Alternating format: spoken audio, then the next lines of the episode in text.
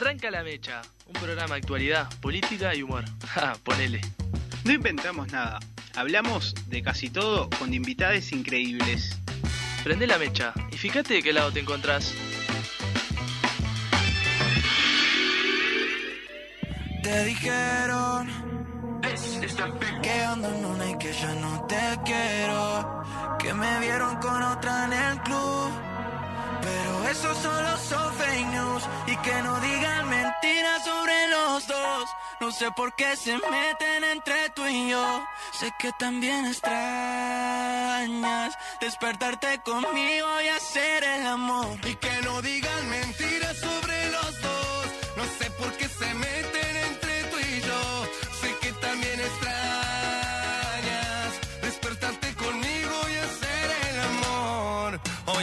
de febrero y sin querer mandé un te quiero, es que sin vos no la estoy pasando bien.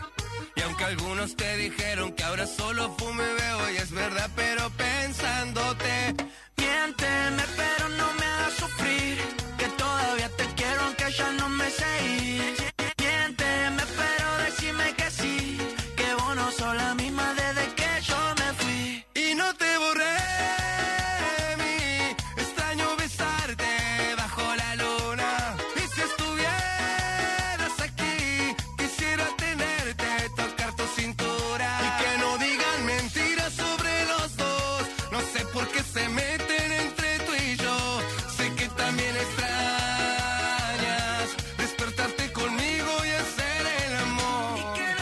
No digan Bueno, bueno, buenos lunes para todos y todas y todos que están del otro lado del dial.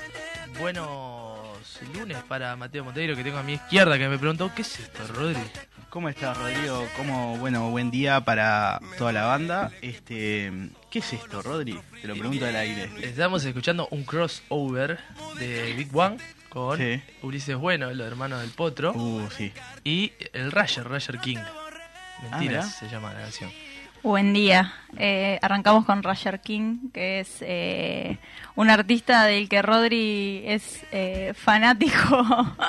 Eh, Sí, no sé si fanático, este, pero. ¿Y, y por bueno, qué tienes el tatuaje entonces? eh, Eh, sí, sí, en por la casualidad. nalga derecha más explícito. Sí. Este, Natalia Díaz Complicado. estaba aquí a mi derecha, que ha vuelto. He vuelto. Ha vuelto. Después de un fin de semana accidentado, quiero decirlo. Tarán, Eh, sarán, sarán. Quiero pasar un mensaje eh, importante. No caminen por las bicisendas. Ah. eh, porque generan accidentes. Denuncia pública, segmento denuncia pública. Pero, por ¿vos ibas favor. eh, caminando o ibas en bici? No, iba en bici, claramente. En bicimoto, utilizando en bicimoto, utilizando la bicisenda de buena forma, de manera óptima. Y un peatón venía caminando por la bicisenda, lo esquivé y salió mal. Ah, Eh, comí piso. Pregunta, ¿no? Eh, ¿Es más moto que bici o es más bici que moto lo que tenés vos? No, es más bici. O sea, vos bici. pedalías siempre. O sea, cuando vas en la bicicenda no apretás el acelerador. No, claro, pedaleo nomás. Claro, porque ahí tu, tu denuncia pública seguiría el Claro, Joraca, se. ¿verdad? Se cae un... Se, No, se cae el porque naipes. Técnicamente es una bici y técnicamente la bicisenda tiene que estar libre en Yo- todo momento. Yo me imagino a la Natalia yendo a unos 40 kilómetros por hora, Claro. ¿verdad? Diciendo, correte, vieja. Claro. No, es que no, no, no, no insulté tampoco a la señora, me ayudó a levantarme. todo. El dedo mayor de la mano capaz que sí. Sí, si nos está escuchando le mandamos besos. Igual. Te mandamos un saludito. ¿Pero te hiciste algo, algún raspón, nada? Eh, sí, la rodilla la tengo morada y bueno, me raspé un poquito la mano nomás. Lo importante, la bici, el elemento, lo material. Nada, nada, ni un rasguño, Inmaculada. lo que más me preocupaba. ¿Está asegurada? Sí, sí, sí. Bien. ¿Y vos estás asegurada? Sí, también. Importante. Este, bueno, Este, estoy un poco emocionado, quiero decir. Ay. Apare- le- aparecieron eh, cosas arriba de la mesa. los, los ojos medio llorosos te ves, Mateo. No Eh, te sí, veía sí. así desde la semifinal de Nacional de Estudiantes de Sí. 2009. Es verdad. Eh. Este, ¿cómo, ¿Cómo estuvo esa Libertadores? Vos sabés que tengo el leve presentimiento de que este se nos va a dar, ¿no? Bueno, Yo ya te eh, conté mi sueño y no estuve tan lejos. ¿Te acordás? ¿Cómo fue el partido 1-0? Había- ¿Te acordás que yo te dije este días antes que había tenido un sueño este y no estuvo tan lejos? Estuve a A, a nada, no sé, a- 10 aquel- centímetros El de- Colo Ramírez. Sí, exacto. la mira. Bancamos al Colo igual, por lo menos Sí, yo. lo banco, lo banco a Eh, morir. Pero está, este, ama- eh, arrancábamos el programa escuchando una música media cumbia, media de lo que es cuarteto.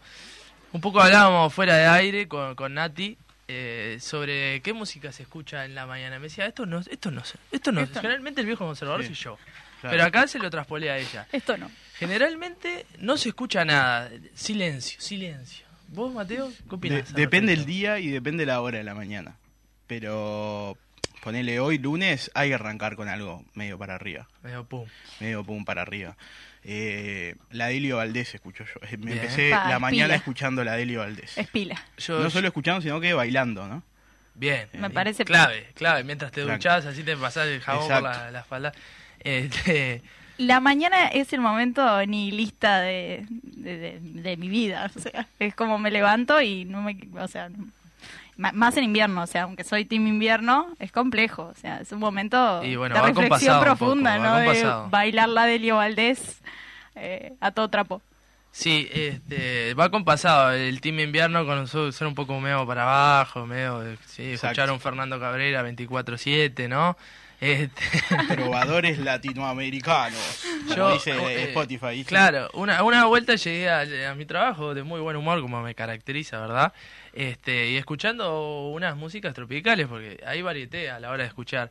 Fui repudiado fervientemente por mis compañeras de trabajo y, y denostado. Denostado, claramente. Ah, Rodri, Es que es pila. fuerte. Es pila. Este, voy a hacer un lugarcito para que tengas que trabajar conmigo, Rodri. Si te Sí, sí, así, ponemos así, cuarteto, lo que sea. claro. Eh, No, plena, no, no, plena. no hay hora. También ti- tiene que ver mucho el estado de ánimo. Sí, a la hora de poner música. Yo po- ponele los días de mañana ya sobre finales de semana, este, me escucho, escucho canciones como más tranquis, ¿no? Claro. Esa, pongo la, la lista esa, trovadores latinoamericanos. O si no, siempre y está ahí eh, te radio, pasea ¿no? por todos lados. Siempre está la radio amiga. Siempre está la radio, bueno, podcast, los programas, este, la mecha. Sí. La mecha. yo lo vuelvo a escuchar. Que parió como metiste el chivo, ¿eh? Y Ok. eso que no levanté el En centro. Spotify. No, bueno, en un momento era como eh, el grado de, de- de depresión, angustia de arrancar a las 7 de la mañana con parodiando con, con Parodi, no sé si recuerda. Y después ya meter los programas de escala deportivo, la, la, la Sport 890. Eso es una, un momento de, de la vida que, bueno, también hay que comentarlo, ¿no? Sí, es verdad, es verdad, verdad, sí. Eh, ojo, yo 2x3 meto de 8 a 10. ¿Usted qué opina? No, ¿usted qué opina? Ya, ya pasé esa, esa etapa. Pero Terminar. sí meto el programa matutino de Wisang. Bien. escucho. Sí, ahora está haciendo Porque es como que el tipo está hablando de alguien y lo llama, ¿viste? Como nadie fue a entrenar todavía, tiene como a todos a disposición. Claro, Entonces, si querés chusmear de algo, si querés pasar el tiempo, es, es clave. es clave, es clave. Sí, eh, y no, y después también, bueno, vamos a darle a, a- para adelante al programa que se sitúa acá en esta tremendo, radio, Las Voces del. Fútbol, que tiene un gran segmento de Sí, lunes sí, a viernes sí. en la tele de Canal 10. En la tele es, es muy bueno. Yo Muy lo, bueno. le- lo sigo por, por, por YouTube. Los clips son- Los clips son maravillosos. Del, del gran Alberto Pérez, ya paso de- el informe. Pero bueno, eh, estamos empezando un lunes y bueno, ¿por qué tenías los ojos llorosos, Mateo? Lo vamos a contar el día de hoy, día de la cerveza. Día de la cerveza y justamente una, de- creo que fue la primera cerveza artesanal que probé y que me abrió una ventana al mundo de las cervezas artesanales que estoy subido a un tren que no tiene final, no tiene destino. El único destino es la felicidad y es esa de las cervezas artesanales. ¿Cuántos tatuajes tenés hoy por hoy en tu cuerpo? Pa, no sé, 10 capaz. ¿Hay un lugar para, para cabezas vir? Este, podría, podría. Me voy a hacer uno referencia a la cerveza. Me voy a hacer uno. Este, que va a representar todas, ¿verdad? Porque esto, en esto no me dan los brazos para abrazarlas a todas. Bueno, y en este contexto del Día de la Cerveza tengo aquí a mi derecha a Julio Delgado, integrante de Cabezas Vir, por eso pasamos Claro. el, el Por aviso. eso la emoción también. Bienvenido. ¿Cómo anda ¿Qué Julio? tal? ¿Todo bien? ¿Escuchás ahí? Sí, sí, a ver, eh, si estamos, estamos bien, estamos ¿Sí? bien. ¿Estamos bien? Bueno, ¿qué tal? ¿Todo bien? Gracias por la invitación. No, por favor. Una pequeña acotación. Sí. El día de la cerveza fue el, el viernes. El viernes. Ah, el viernes, Pero bien. bueno, eh, No importa. el viernes, el El, viernes día de la cerveza es el lunes, el martes, el miércoles, Claro. el jueves, el viernes, el sábado y el domingo una... es que hay una doble hay sería. un elemento. Los viernes toma cerveza cualquiera. Los lunes Ah. es solo para unos pocos y unas pocas valientes, ¿verdad? Y de Total. mañana ni te digo. Claro. y si sos guapo, toma la caliente también, ¿eh? Sí, en, en, en estas latitudes. Nosotros Claro. hemos podido ir ¿viste? A, a- a eventos donde hay alemanes, por ejemplo, y los tipos eh, desayunan con cerveza. Wow. Nosotros fuimos a un, a un evento que era en Nuremberg, en, en Alemania justo.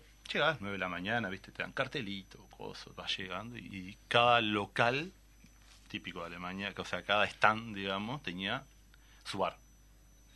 O sea, 98% bar, 2% la exposición, digamos, y, los tipos tomando cerveza y comiendo. eh, Olímpicos. Sí. Tranqui. O sea, lo, lo- lo raro era que lo veía a las, a las 6 de la tarde y estaban olímpicos realmente. Eso era lo preocupante para uno, porque se miraba al espejo y decía, "No, yo no llego, yo no llego. Pero se ve que, es- se ve, no, es una, Algo una cultural. cultura y un entrenamiento. Sí, acá igual se toma bastante, ¿no? Sí, se toman, no, no, es una cosa, estamos en un ranking, realmente no tengo números, pero abajo, Bien. abajo. No, no sé, eh, ¿Y dentro de Latinoamérica? No, el, el problema que tenemos nosotros somos pocos. Claro. Claro. Entonces la, la cerveza artesanal tiene una porción de la cerveza chica, digamos. Al ser poco, ese chico es más chico. Claro, se reduce Entonces, capaz que los muestreos que vos decís, hay, hay tres anormales que toman, como, no sé, me levanto a las 6 de la mañana, normales o normales, depende de cómo se tome, este, toman de mañana, eh, pero capaz que son cuatro, por decir algo, por, por la escala que, que tenemos en Uruguay en todo, ¿viste? O sea, hay en, en otros países, digamos, de, mayor población, una cervecería se puede dedicar a una especialidad, no sé, a cervezas de, guarda, no barricas y demás, que hemos hecho nosotros. Pero claro, vos no, no, no lográs tener un público especialista o que le guste mucho eso y que te dé para, para sostener toda una empresa, por más chica que sea o grande que sea. Entonces, bueno, siempre cuando llegamos a Uruguay el, el, el tema números, población, se siente. Claro, es un, eh, Creo la, que todo, la ¿no? densidad de población se, Claro. se Creo traspola hasta el- que a los no lugares sé, de, comercios. ¿Cuándo, ya tirando más del lado de cerveza artesanal, Sí. ¿cuándo llega en Uruguay y genera el boom que se veía hasta el día, hasta hoy en día? El, el, el tema ahí fue como que varios comienzos por no conectados, digamos, por un lado, porque Cabezas Beer nace, o cumplimos 15 años este año, así que nos vamos a vestir de blanco y bailaremos el, Bien. el vals. Fiesta. Eh, claro, por supuesto. Y por allá por diciembre, así que están invitados. No, Ah, bueno. sí, bien, bárbaro. Estoy. Ya, ya me. Estamos. Estoy ahí de vestido blanco, pero así. Obvio. Claro, ahí va. Este, y, y ahí habían, por un lado estaba Cabezas allá, estaba Davos por acá, eh, Mastra también. Son como que las tres, obviamente, en, más allá de diferen- en diferentes circunstancias, con diferentes capacidades para para uno normal de la calle vea, ah, mira, cerveza artesanal, ¿no? Porque Claro. ingresar a un bar siempre, o sigue siendo complicado, en aquella época era ingresar a un bar algo complicado con algo, entre comillas, extraño. Entonces, eh, para que uno vaya por la calle o vea una carta que veía, pa, esto que es artesanal, este, igual cualquiera que mirara para Argentina, Argentina ya venía con un rato, un rato antes y lo mismo Brasil. De Sí. vuelta, volvemos al número. Es- es- eso es, y eso es clave. Además, las cervezas industriales Sí. acá en Uruguay tienen como un fuerte peso de, de- de marca. ¿no? Sí, Es como que la- en el mundo. Ah, en el mundo. Pero acá como que estaba muy presente, Exacto. espectáculo deportivo, carnaval, era como culturalmente estaban como muy presentes. Imagino que fue todo un desafío, digamos, introducir las, la- las Sí. cervezas artesanales, ¿no? Como instalar no solo cabezas como marca, sino el concepto de tomar cerveza artesanal. Eh, Sí, sí, sí. Primero el concepto invierno vino, verano cerveza. Claro. ¿Tá? O sea, Sí, lo seguimos viendo hasta el día de hoy. claro, pero hoy tenemos eh, cervezas como esta que tenemos aquí, que la llamamos sabotaje, que es una oatmeal stout, que es tomarte un café con leche. Sí. ¿tá? Es una cerveza rica. Aquí el hombre dice, avalado. ¿eh? en hechos reales fue ap- aplicado. Este, en- la tomes ahora que estás con la cámara. Claro, no, no, el enfoque se va así, ¿no? Sale- Eh, entonces, ¿qué pasa? Al, al aparecer este universo de... les cuento una anécdota. Cuando recién comenzamos, eh, había un boliche acá a la vuelta que estaba por abrir, muy con todos bombos y platillos, entonces iba el de vinos, ¿no? A hablar con los mozos, estábamos nosotros para explicarle también de la birra. Y el- una persona ahí que estaba ahí encargado, que era que más o menos movía las piernas, me dice, capaz que mejor hablan ustedes de cervezas porque de vino hay muchas variedades, cerveza hay una. Claro. Ah, y estamos hablando de miles de estilos. Y ahí una Entonces- risa socarroncita, la comisura de... O un dolor y callaba la boca porque Claro, teníamos que claro. ingresar y viste Con había, había, había que entrar pero pero no era no era de mala fe ni, ni De de, nada claro, No, claro. exactamente entonces eh, lo que se, eh, es más no no nos pasó mucho el cabezas hubiera estado en, en Patria Gaucha de la cerveza Patria ¿ah? que es una cerveza que les comento que el sábado pasado tuvo la Copa Uruguaya de Cervezas y, Sí. y Cup también y esa esa puntualmente sacó medalla de oro Bien. o sea, unas cuantas, esta también sacó medalla de oro. Y, y claro, teníamos que armar todo un sistema de cerveza para personas que. Cerveza, no sé, una industrial. No es, ¿qué cerveza vas a tomar? Dame cerveza. Ya sabía, ya estaba por descontado qué, qué Claro. tipo de estilo, cómo iba a ser, porque no estaba, no estaba en tela de juicio qué era. Entonces cuando nosotros armamos todo, se cambió mucho la metodología, pasamos de muchos eventos con botella a poner canillas por todos los restaurantes, claro. como 80 canillas en todos los lugares. Y, y entonces el tipo venía y decía, dame una cerveza. ¿Cuál? ¿Eh? ¿Cómo cuál? Claro, y, y no era que, que, que- La que normal, tipo, ¿eh? claro, no estaba, no sobrando. Claro. Claro, viste, que no estaba sobrando. Bueno, otro mito que tenían era, no, la cerveza de barril va a estar caliente. No, estaría temblando. Claro. Este, pero, pero son muchas cosas culturales y, y no de, de, de- de mala intención ese tipo de gente ni nada. Y bueno, después tuvimos unos cuantos añitos. Este año no participamos y bueno, veremos qué pasará en el futuro. Bien. Con respecto a las variedades, ¿cuántas variedades tiene hoy en día cabezas? Mira, En- eh, te voy a decir, son como Ujú. 12, porque hay algunas que están, llamémosle laboratorio, de poca escala para probar, otras que salen solamente en barril. Por ejemplo, tenemos una Juicy IPA, que sacó medalla de oro también, que no está en botella, por ejemplo. Y esas eh, que llaman anarquía alternativa, que es como una línea, va a probar y también para ir mostrando va. Viste que, que los que nos gusta tomar cerveza nos gustan los chiches, que hay de nuevo, que apareció, que hay, que esto, lo otro. Entonces se presenta una cerveza, si gusta o tiene aceptación, puede que sí, puede que no, pasa a botellas. Como fue una Brut IPA que hicimos, no sé si la traje ahí, que también sacó medalla, en donde fue bastante aceptada por la gente. Bueno, se puede aplicar vender en botellas. Claro, sí, eso se ve en el mercado, cómo se replica, más allá de... Imagino que capaz que eh, a título personal te gustó alguna más que otra y no en el mercado no se, no se difundió tanto, sí, ¿no? sí, sí, sí. Eh, pero aún está bueno un poco comentarles. En cabeza, yo particular, particularmente y mi socio Pablo, somos los distribuidores, somos un grupo de amigos, lo más importante y base de todo. Eh, somos de Tacuarembó, se habrán, habrán notado que las R las guardamos por algún lado ahí. Y, y Cabeza, justamente Guido, que es el maestro cervecero, y Rodrigo, que son los dueños de la fábrica y todo lo que está en Tacuarembó. Y como todo, viste que eh, vender, preparar, producir en el interior, pero termina en Montevideo. Hoy, por suerte, se va expandiendo, pero eh, siempre es un embudo, un embudo. Y bueno, y ahí empezamos. Tramín, morir en la capital. Exactamente, exactamente. Por suerte, de a poco, pero todo lleva más tiempo. Y para contarle un poco cómo era la, la Sí, estructura sí. de, de- El funcionamiento. Sí, claro. después hay- somos unos cuantos más, no somos los únicos, hacemos tanta magia, hay, hay bastante gente que nos ayuda.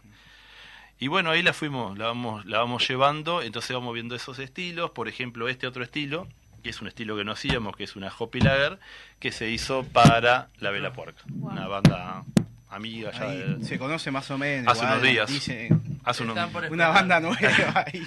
Ahí va, y hace unos días, esta sería la, la segunda cerveza puerca, la Sí. primera se hizo Los 20 años, ¿no fue? de los 20 años junto con Antares, entonces se largó en Argentina y acá, la misma etiqueta y, y, y demás. Pero viste que son, nosotros no hacemos una, una Hopi Lager, de repente, Claro, en nuestra claro. línea, pero decís la vela y ya, ya- ya- Em, tenés el palco vendido por lo menos. Claro. este, ayuda, ayuda No, bastante. ha- hablas de laboratorio y sí, ya te doy paso a la pregunta, Dale, Mateo, tranqui, pero tranqui. eh, si querés un, un conejillo de India, yo lo veo dispuestos a probar esa. ¿no? Eh, vos sabés que gracias este, a mi pareja, al cual le mando un gran saludo, un gran abrazo, este, me, me introdujo en el mundo de las cervezas artesanales Mirá. y con ella fui descubriendo como mucho la- el tipo de variedades, este, nada, desde la parte como más técnica y empecé a concurrir a eventos como por ejemplo el sábado ¿Mm? estuve ahí en Sumo, que es un- un- una cervecería acá que queda cerca más o menos por, Sí, por el centro. Sí. Este, y bueno, lo que me llamó la atención es que había muchos cerveceros, porque se jugaba como las dos copas, ¿no? La sudamericana y la uruguaya, y también muchos cerveceros jóvenes, de Sí. grupos de amigos que ya tienen como una cervecería y, y toda esa cuestión. Este, ¿cómo, ¿Cómo lo ven ustedes que hace como muchos años que, que ya están, eh, digamos, instalados, ¿no? Como, como marca, este, ¿cómo ven esto de, de que cada vez haya como más grupo de amigos que capaz que inician como, como ustedes en ese inicio, grupo de amigos que se juntan a cocinar cerveza y, y que, este, nada, es, es mucho más fácil cocinar cerveza hoy por hoy en Uruguay que cuando Sí. arrancaron ustedes. Sin duda. Este, ¿cómo, cómo es ese vínculo también entre los cerveceros, digamos, que, Mira, que te están en la movida? un poco yendo antes, con los mismos personajes, pero antes de que naciera Cabezas. Eh, Guido Cabezas ya hizo un intercambio en Estados Unidos y su, su, su padre de turno, no sé cómo se dice allá, para estar un año, viste, cruzan. Eh, la, la, la revolución, digamos, de cerveza artesanal de Estados Unidos ya viene del 70 y pico. Entonces, hacer cerveza casera en un- su casa era común. Y el padre hacía. Entonces Guido se trajo baldecito, un filtro, cositas ahí. Y bueno, llegó acá y lo que había de insumo era agua. Claro. ¿verdad? Hoy ese problema no lo tenés, porque hay lugares que eh, podrás comprar bien, podrás comprar mal, te podrás equivocar, lo- eh, te pueden recomendar, te puede salir bien, te puede salir mal. Hay lugares que venden tanto los insumos como elementos. Para lo que es cervecería, cervecero casero, digamos, ¿no? Y, y entonces, pero bueno, es un, es un camino desafiante y siempre, vuelvo al punto, somos pocos. Claro. Entonces, a veces nos apretamos. Ah, eh, ese es un poco el, el, tema, pero no, lejos. Hoy está, no te digo el alcance de la mano, pero si lo buscas lo encontrás y después van cada uno la mejora, la receta, la prueba, la calidad, el nivel de equipos, eh, todo, todo, todo influye en, en una buena o mala cerveza. ¿ah? Pero está bueno el, el centro cervecero el de, de caseros, digamos, cerveceros caseros, centro no, lo bauticé ahí, este, hacen concursos también, incluso ellos tienen eh, log- blogs, digamos, y intercambian información. Hay gente que sabe mucho, hay gente simplemente que no produce comercial porque no, está, es un Vale, hobby, es le como un gusta. hobby personal, Claro. Entonces está todo, hay- son muchos retos en un país caro, muy caro, Claro. caro para, para comprar un chicle, es caro. Y, pero bueno, está, siempre están, viste, surgen, suben, bajan, suben, bajan, pero hay, hay. Vos- hablabas que surge como, como un grupo de, amigos eh, que pensaron en, en esto. Imagino yo que parte de, de un interés en general, de un gusto por la cerveza, ¿no? Sí, Tiene Sí, como sí. ese origen. sí. ¿Y cómo después fue derivando en la idea de generar... O fue eso, empezó como un hobby y después lo miraron con vistas a No, mira, te cuento cómo fue un poco. Eh, nace en la República Tacuarembó, por supuesto, allá, y, y, este Rodrigo y Cabeza siempre han sido socios de otros emprendimientos. Pone, llamémosle al, al tema con cerveza comercial. Y en un momento empezaron a ver, bueno, se hacían cerveza. Ya Guido venía con esa, esa- ese bichito que le había picado ahí, y eh, Rodrigo tiene un, un perfil muy, muy bueno comercial también, y emprendedores los dos. Y se hizo la primera etapa que fue un brew pub. O sea, se cocinaba al fondo, se vendía en el bar adelante. Claro. ¿ya? Se empezó, empezó, anduvo bastante bien. El interior, no sé si... ¿Ustedes son del interior, no? No. Eh, ¿No? Yo nacido en Artigas, pero criado montevideano. Ah, bueno. el interior es, compl- es complicado. O sea, acá es complicado, el interior eh, es complicado, pero bueno, fue aceptado. O sea, es complicado que te acepten o te rechacen porque sí. Ah, y bueno, fue aceptado, entonces empezó a funcionar, a funcionar. Se empezó a mejorar la cantidad de litros y ahí aquellos se fueron a China a comprar una fábrica en serio. una fábrica de cerveza en serio. O sea, se deja de usar una hornalla para usar vapor, todo, equipos más grandes, eh, más profesionales también. Y, y obviamente que hubo un cambio de escala y ahí es donde aparecemos Pablo y yo, debido que ya había que vender. Claro, había que salir afuera a, a- a vender, a ver si, a desquitar algún peso por lo menos. Y, y tal, lo que hablamos hoy, el embudo Montevideo. Nosotros vivíamos acá, vivimos acá, y bueno, empezamos. De a poco, teníamos en el garaje donde yo vivía, el vecino nos decía Breaking Bad porque no veía cruzar con un barril. Veníamos de noche. claro, porque... No, porque las máquinas son medias, tienen como No, y nosotros, nosotros movíamos barriles, básicamente. Pero Preocupaba claro, un poco el Claro, ¿no? claro. pero mm, el edificio tenía. Yo vivía acá, a cuatro cuadras. eh, Yaro y, y Maldonado. Y, y claro, nosotros salíamos de nuestros trabajos y ahí íbamos a entregar la cerveza. Entonces nos veía así tratar, o sea, un bolillo con un Claro. Y no era que llevábamos mil barriles, dos, tres, bolillos, bolillos. Y Entonces se reía, nos miraba. Y, y, bueno, fuimos a- aumentando. Con esa fábrica vino una, una embotelladora importante, si querés, un poco de escala, digamos. Este, y, el pausterizado, que, que si querés entrar, no sé, en un supermercado, en algo de eso, que no es un bar que se lo toman enseguida, eh, el tratamiento, digamos, la birra, te, te juega, juega mucho. que es, Llevas a un supermercado, se te vence a dos semanas, te devuelven, no, no, Claro, sí. los números no van por ningún lado. No te. Entonces, bueno, ahí se armó esa estructura y, y empezamos. Después de ahí, de, de- de Breaking Bad, ahí nos fuimos a, a un... Estábamos, hicimos nuestro pequeño primer depósito en Herrera, no, Julio Herrera y Soriano. Divino era para llegar de noche, no sabes que estaba hermoso estaba. O sea, por ahora creo que está mucho mejor. Y ahí ya empezamos a, de a poquito a mirar en horizonte, dejar nuestros trabajos y dedicarnos a esto. Y bueno, Y se nos vino el horizonte, se nos vino, se nos vino, se nos vino y... Y a- acá estamos hoy en día. Exactamente. Cerveza de todo tipo y color también. Sí, señor. Eh, hablando un poco de esto del embudo de Montevideo, ¿han, han logrado trascender lo que es lo que es Uruguay?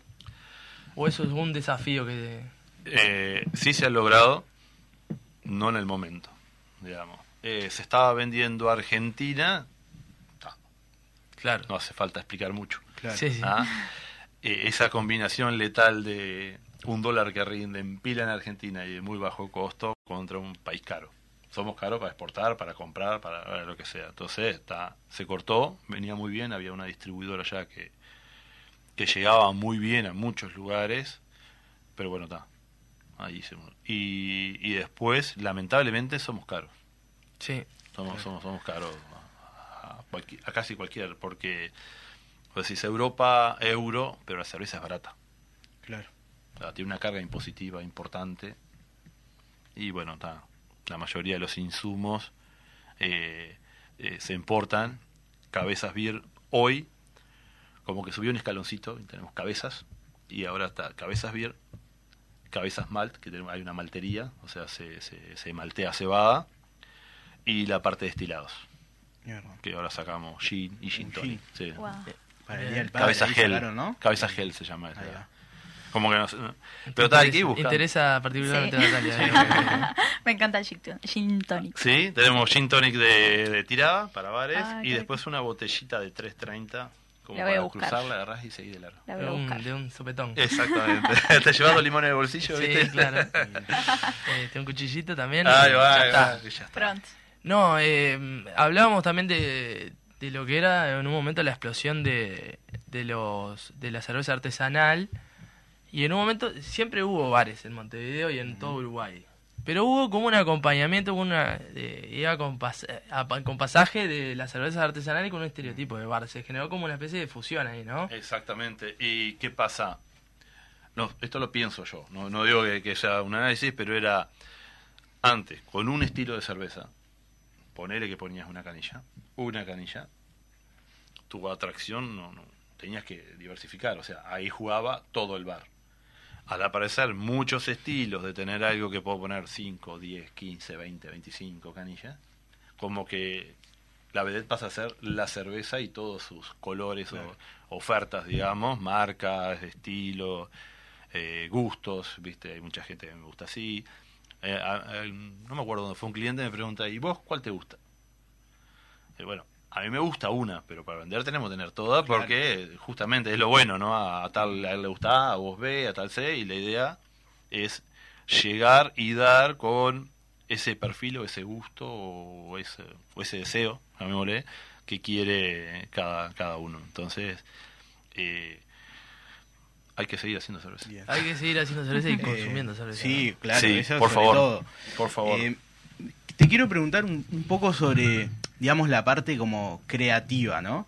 Eh, porque el paladar del uruguayo respecto a la cerveza también como que, que se está como educando y, y suele ser como exigente o, o aspira a ciertas cuestiones.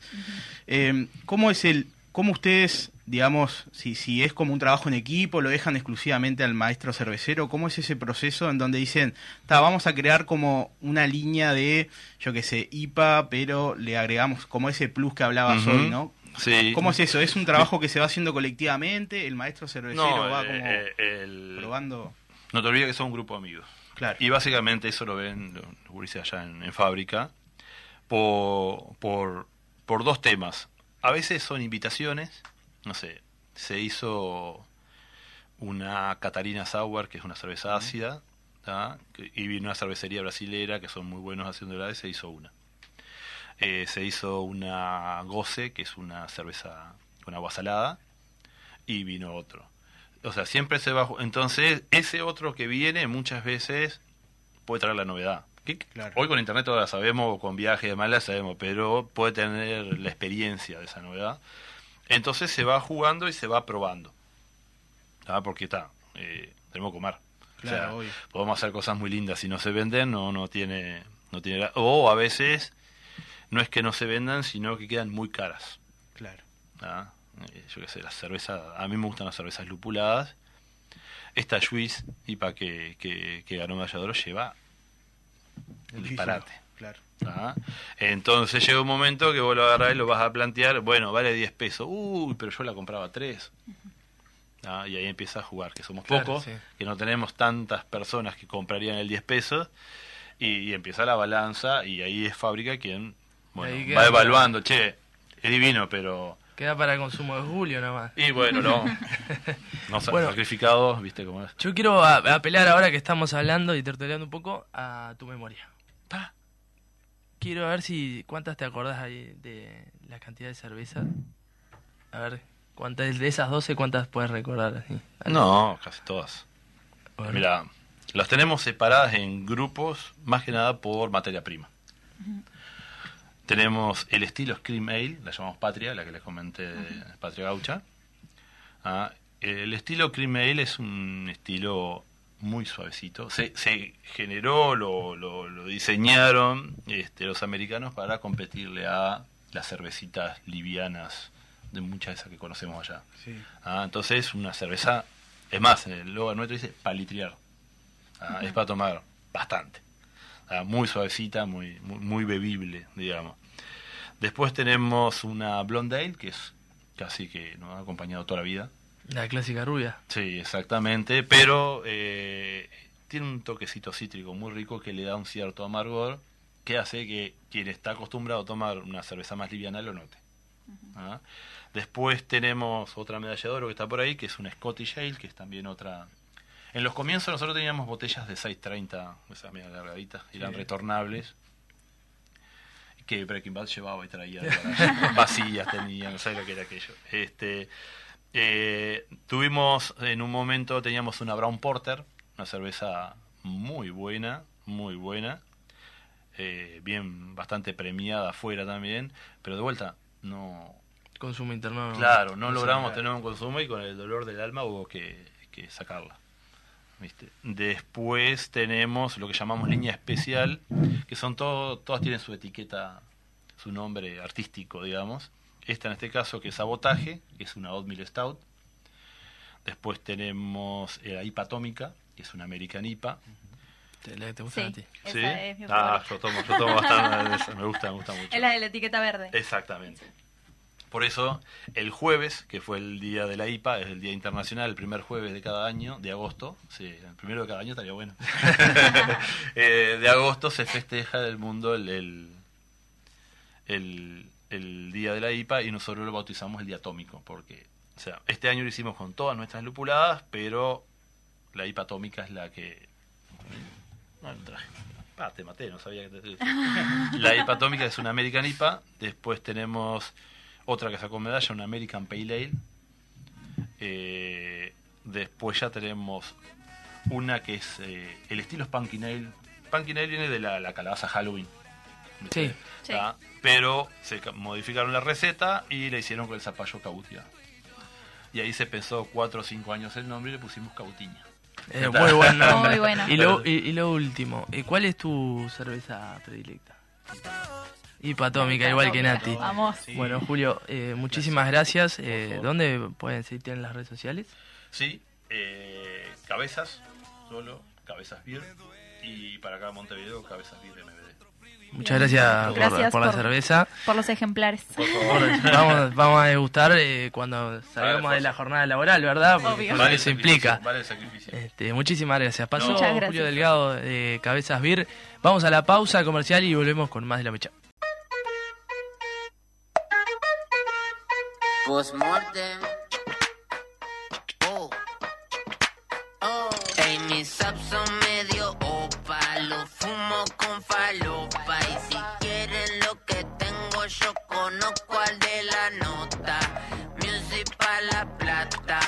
Plata pa' la ropa. Lucho con demonios que parecen los de Lovecraft. Quiero tener 15 de nuevo. A mi perro. No quiero ser pobre de nuevo. Bueno, volvemos eh, con la mecha. Eh, Bueno, estamos acá eh, hablando fuera de aire de, lo, de las cervezas, ¿no? De la cerveza, sí. Este, no, eh, podemos hacer otra columna de, de- Sí. con cerveceros. Pues es un mundo muy amplio. Es Este, a descubrir. sí, ¿Te sí, gustaría sí. ahondar en hacer cerveza? Vos sabés que sí, ¿no? Me gustaría que mi novia haga cerveza. Porque Ah. es de ella la pasión. ¿Entendés? Y vos querías el Yo que soy consume, un ¿no? El conejillo pasa- de indias. Un pasajero de este tren. Este, me gustaría que, que ella tenga su propia marca de cervezas. Y siempre le digo que este, es mi sueño retirarme la paloma con su marca de cervezas. Bien. ahí. Se te nota muy enamorado también. Momento Sí, también, romántico. Obvio, obvio. Eso siempre, de la vida, de todo. Ya te acuñaste la... Una la, de la, la de la vela, sí, esta está muy, muy buena. La, la he probado. Bueno, tenemos acá a mi derecha, como generalmente ella es su sitio, nadie lo ocupó, es el respeto que se tiene a la señora Mariana Arias. Aplausos. Eh, gracias, gracias por el recibimiento con cerveza. Yo acá me tengo que ir a trabajar, Urice, no puedo. Este, Pero me puedo llevar una. Viste Ah. que dicen que con un porcentaje de alcohol en sangre uno es rinde mejor, ¿no? ¿Vieron Sí. la película esa? O si no, podemos hacer suscribir a las eh, voces del Partido Nacional, que, que con una copita se puede salir. Claro, una copita. Helado de zamballón. Sí, claro, qué rico. Cuidado con helado el lado de Zamballón. Zamballón. Bueno, la señora Mariana Arias. ¿Puedes dejar de decirme señora, señorita? Señorita Mariana Arias. Pasa que cuando se van de acá ya se vuelven, crecen, Claro. crecen. Dejan de, de estar en la Señorina. mesa. Una señorita. Mademoiselle. Va a realizar una columna porque no abandonó este barco, no abandonó este barco como otras personas sí lo han hecho. No quiero hacer una denuncia pública. Pero-.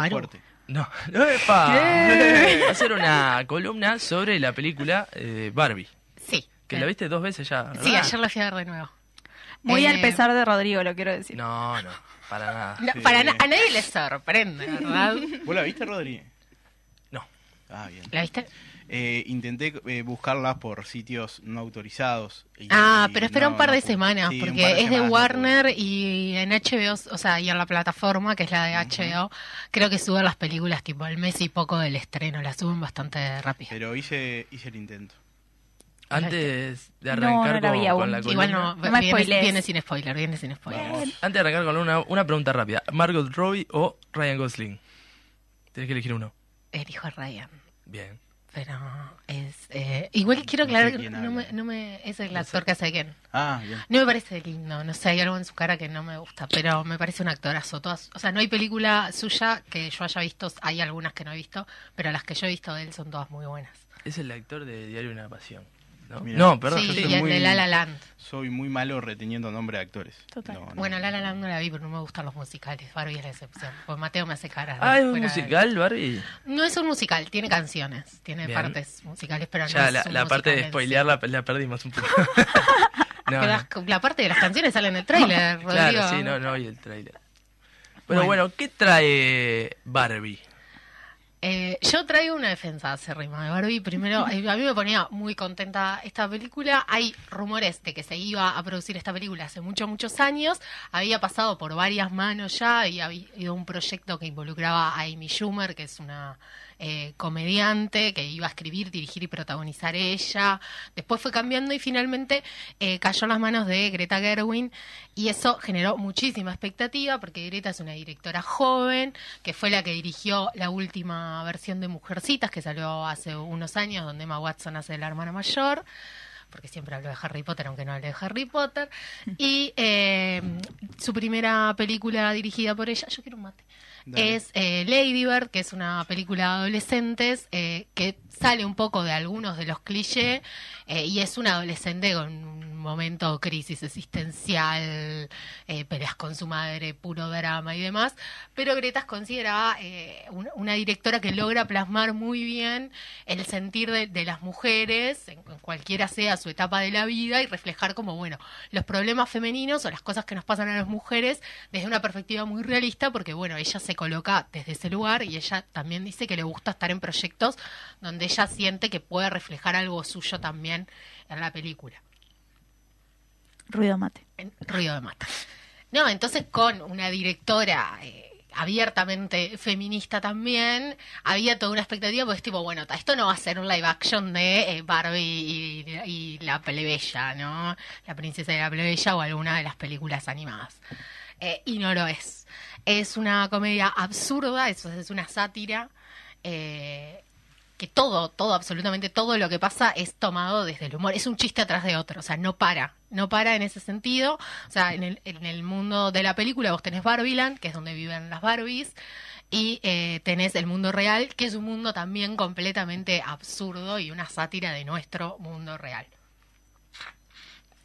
O sea, por, eh, dedujo que te quedás con Barbiland en los dos mundos. Si hubiera una guerra de las galaxias de Barbie, te quedás con Barbiland. Sí. Bien. Y las Barbies, no las. Barbies acceden a ese mundo de nosotros, o sea, satirizado. Eh, o sea, en la película Barbie tiene que ir. Barbie eh, se descompone, un día se levanta y las cosas no son perfectas en su mundo perfecto. Eh, y tipo el punto culmine es cuando va a la playa, se saca los zapatos y eh, sus talones tocan el piso. Las Barbies, eh, como sabemos, sus talones no tocan el piso, tienen el pie con forma de usar tacos. Y ahí la mandan a ver a la Barbie rarita. La Barbie rarita es eh, una Barbie que está toda eh, pintada, con los pelos cortados y demás, porque en el mundo real jugaron muy rudo con ella. Claro. Y ahí es que ella le dice, bueno, tenés que eh, ir al mundo real, encontrar a la niña que juega con vos para poder arreglar esto. Porque además le vienen a empezar pensamientos intrusivos de muerte. O sea, está como en crisis, le salen celulitis, es una muñeca, no tiene celulitis. Eh, pero antes de, de seguir con, con la película, contexto de Barbie, la muñeca. Barbie aparece como la primera muñeca adulta para niñas, o sea, hasta ese momento las niñas jugaban con lo que le decimos los bebotes o, o esos muñecos que era básicamente jugar a ser madre y era como, bueno, lo único que podías jugar con muñecas si eras nena era eh, ser madre. Ahora aparece una muñeca adulta que además tiene eh, mil profesiones, de hecho el eslogan de Barbie como juguete es sé lo que quiera hacer. Barbie además tiene ta, un montón de accesorios, ¿no? Vos tenés el auto de Barbie, la casa soñada de Barbie, incluso hay un avión de Barbie. eh, y en un momento eh, dijeron, bueno, Barbie no puede ser soltera, ¿no? En este mundo eh, binario cis heterosexual. Y ahí es que eh, crean a Ken como el novio de Barbie. Eh, pero ta, también Ken es un accesorio, o sea, en el mundo real también Claro. Ken es un accesorio de Barbie. Sí. Ninguna niña va a preferir eh, comprarse a Ken antes que comprarse otra Barbie. Obvio. Y si quieres que Barbie tenga pareja, o es otra Barbie o es un muñeco que tenga eh, tu hermano, tu primo. Podés comprar 15 Kens también. Puedes comprar 15 Kens para que tenga. Eh, sí, Una Barbie poliamorosa, es. Claro. Sí, los 15. típico de Natalia. Eh, bien, hoy en día se problematiza eh, un poco más a Barbie, que en ese momento había sido disruptivo, ¿no? que había sido como abrirle otro camino a las mujeres eh, de, de perspectiva hacia futuro. Bueno, primero por, por los estándares de belleza que genera, porque pasó mucho tiempo hasta que alguien en Mattel, la empresa de Barbie, dijo, che, hay que pensar en cuerpos más eh, inclusivos y diversos y no solo en la estilizada y flaca generalmente blanca y rubia Barbie. Eh, y además el fomento del eh, consumismo que trae también, ¿no? Porque es tipo Barbie, Barbie sirena, Claro. Barbie doctora, casa- Barbie astronauta, la casa soñada de Barbie, el auto de Barbie, el avión de Barbie, ¿quién no? Todas las otras Barbie sí. Eh, y además era una cuestión de estatus tener cosas originales de Barbie, ¿no? O sea, yo Ah. creo que de todas las Barbies que tenía, una era original, heredada de no sé quién, y después eran... Las ah, de la feria. Claro. Mi hermana tenía una, se debe acordar esta anécdota, y mi madre no la dejaba jugar con la Barbie original. O sea, era totalmente este, al dope la, la, la función de, de la Barbie, porque mi madre decía que era una Barbie original y no la dejaba jugar con. Yo a la, la Barbie original le hacía pelucas con las Barbies, eh, Ah. con las Barbies truchas. Agarraba Es las Barbies buenísimo. truchas y les cortaba la cabeza y les hacía pelucas para las Barbie original. Bueno, todo esto también desató la película ya con el tráiler, todo el mundo, o sea, porque que primero empezó la campaña antes de que saliera el tráiler, los afiches anunciando el cast, que es muy muy grande, y son casi todas Barbies y Ken. De hecho, los créditos de la película es tipo Barbie, Margot Robbie, Barbie, Dua Lipa, Barbie, eh, es tipo todo así. Uh, el- aparece Dualipa. Sí. Hace la, la canción principal de Barbie, de la película. Queremos mucho a Lipa. No la conozco. Eh, Cuestión que, bueno, ta, también generó tipo todo eso, era tipo, ay, yo esa Barbie la tenía, yo tenía esto, cuando apareció eh, el tráiler también, ¿no? El set en Barbieland es tipo, son todas cosas que en algún momento se vendieron de la marca Barbie, que lo que hicieron fue como revivirlo, eh, hacerlo en tamaño real, eh, y además hicieron un set muy, muy grande para Barbieland, no usaron tanta pantalla verde, que era algo que podrían haber hecho, realmente se pusieron a crear casas soñadas de Barbie y pintarlas de rosado. Eh, y bueno, además de eh, la cuestión del estatus de las cosas originales, otra cuestión que podemos eh, problematizar de Barbie también son las expectativas, y es que todo es grandioso y maravilloso y extraordinario y perfecto con Barbie. Eh, todas estas cosas están en la película y están satirizadas a través de, bueno, eso, satirizadas, ¿no? Comedia, chiste, uno atrás del otro. Eh, cuando vos estás en un punto de la película que decís, está bueno, pero todo esto que estás criticando, vos sos todo esto también. Entonces, ¿qué estás criticando? Y ahí, pum, un chiste sobre soy todo esto que estoy criticando.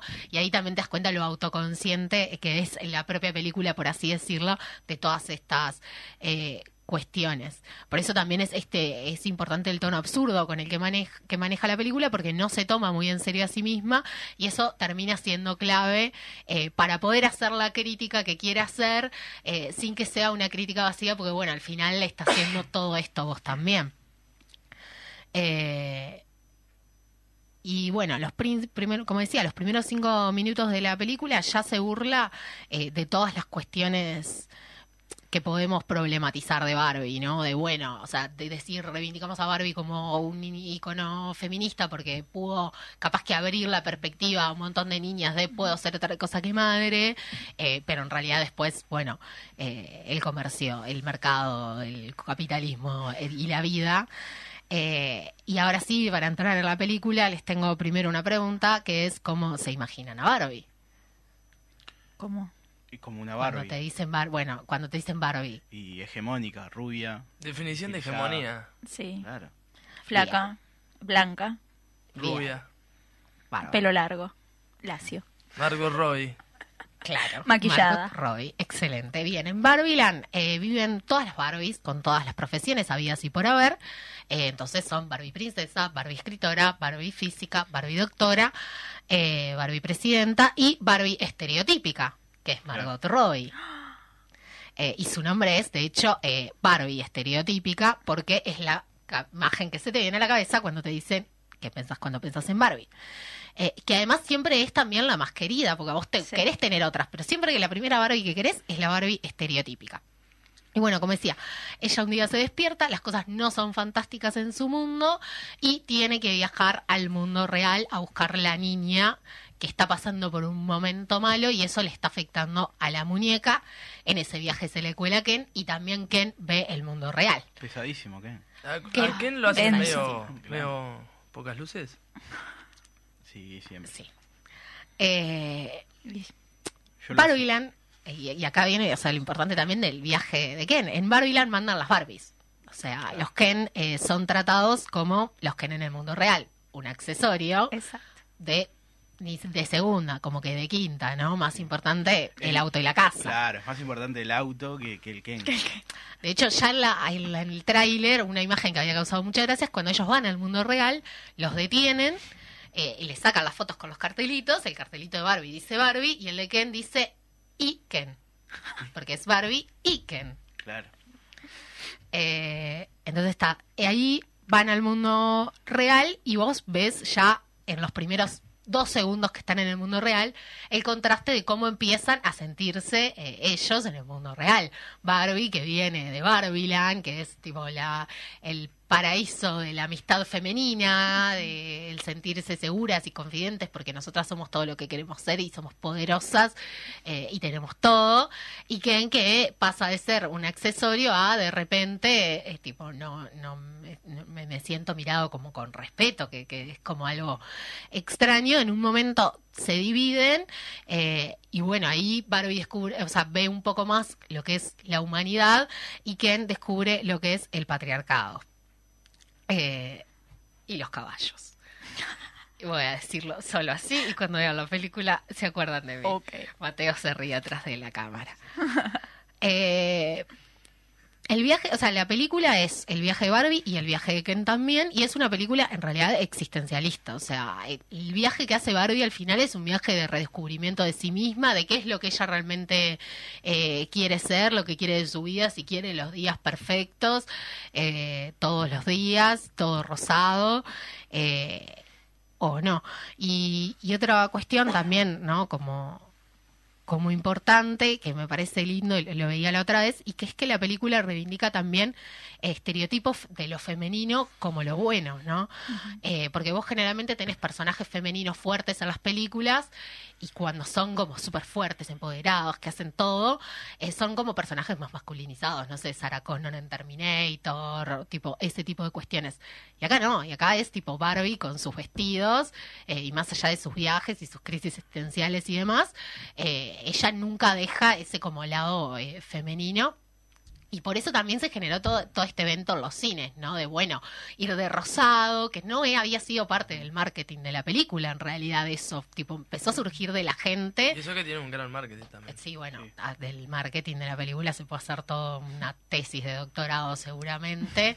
Eh, y, y después, bueno, a nivel de, película en sí, porque nos estamos quedando sin tiempo, creo que es muy poco posible que no ganen un Oscar, a, por lo menos a diseño de producción. Eh, a mí me haría muy feliz que Ryan Gosling gane un Oscar por ser Ken. Eh, yo creo que Greta Gerwin va a estar nominada también y va a haber como varias nominaciones. Eh, el diseño de producción creo que es como medio difícil que se lo saquen porque realmente lograron armar un mundo plástico de Barbie eh, y, y si además se le nota también tipo como las, las actuaciones y en cómo interactúan con el entorno que no es un entorno pantalla verde. Eh, así que nada, para cerrar, es una comedia que no se van a parar de reír. Y cuando empiecen a pensar eh, todo muy lindo con tu discurso, pero al final es todo esto que estás haciendo, te van a hacer tres chistes al hilo sobre todo muy lindo con nuestro discurso, pero es justamente lo que estamos haciendo. Eh, es igual bastante impresionante que Mattel haya permitido, o sea, toda la problematización que hay en el guion, también se explica un poco por eh, cuál es el rol que juega, porque aparece en la película el consejo ejecutivo de Mattel, como quien dice, Will Ferrell es el CEO. Eh, cómo están retratados en la película explica también, bueno, habla un poco ahí de qué concesiones capaz que hubo que hacer desde el guion de decir, bueno, eh, no, no, porque no hay un villano en la película, si lo que están esperando es a Barbie enfrentándose a un villano, no lo hay, o sea, hay viajes de redescubrimiento, tanto para las personas, para las Barbies y los Ken, como para las humanas que, que aparecen en, en la película. Resultó ser una película filosófica, Barry. Sí, sí. Me, me- eh, Will Ferrell me hace reír un poquito. Este, a pesar de, de algunas cuestiones. Eh, Súper Mateo, recomendada, entonces. ¿La vas a ir a ver? Sí. Eh, voy a esperar que salga en plataforma. Yo, ¿Nati? yo la voy a ir a ver al cine. Sí, sí, sí. Bien, La voy a ir a ver al bien. cine. Bueno, ha pasado una nueva columna, o una columna de Mari La Arias. primera de varias. La primera de varias. Ya ha hecho ella el papel la de Snape. Snape. Snape. Snape no es un héroe. Escucharla. Bueno, la segunda de varias. Ya podemos catalogar como a las columnas de Mari como reivindicaciones de películas. Como No, en o sea, este caso. cosas que tengo ganas de hablar y ustedes me dejan. Le queda un poco largo el nombre. Ah. Bueno, muchísimas gracias para todos y todas que están del otro lado del dial. Nos reencontramos el próximo lunes y voy a concederle, voy a hacer esta concesión. Mari, despide a tu gente. Mi vida está que